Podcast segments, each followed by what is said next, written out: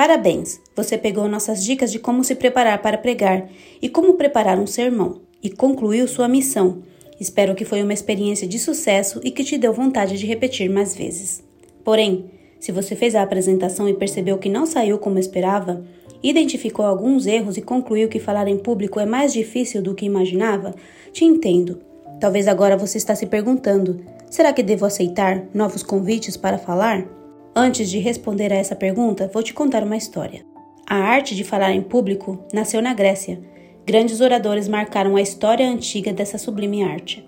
Vamos falar do maior orador grego, também conhecido como pai da oratória. Demóstenes era um homem cheio de problemas, tinha uma frágil constituição física, possuía dificuldade de pronunciar o R, era fraco de pulmões e tinha o cacuete de levantar o ombro, o que o fazia ridículo perante os outros. Passou apuros, escárnio e risos e foi um fracasso em seu primeiro discurso. Diante de tantas dificuldades, mas com determinação de se tornar um grande orador, resolveu triunfar sobre os obstáculos. Fortaleceu o peito com longas corridas, para vencer o cacoete dos ombros. Exercitava-se diante de um espelho e sob a ponta de uma espada suspensa, cuja picada dolorosa o advertia de que era preciso conter-se, para não se distrair de seus trabalhos. Fechou-se um aposento subterrâneo construído a propósito. Mandou raspar a metade da cabeça e da barba para que a vergonha de aparecer em público o impedisse de sair. Um amigo lhe deu aula de declamação, Declamava com a boca cheia de seixos para corrigir vícios de pronúncia e ficava meses a fio em casa para copiar e estudar a obra de Tucídides e imitar seu estilo. Grande foi o esforço deste homem que soube identificar seus obstáculos, facilitando assim sua busca pelo aperfeiçoamento e a conquista da vitória. Tornou-se o maior orador grego e pai da oratória. Acredite, todo orador pode aprimorar-se na arte oratória. Como fazer isso?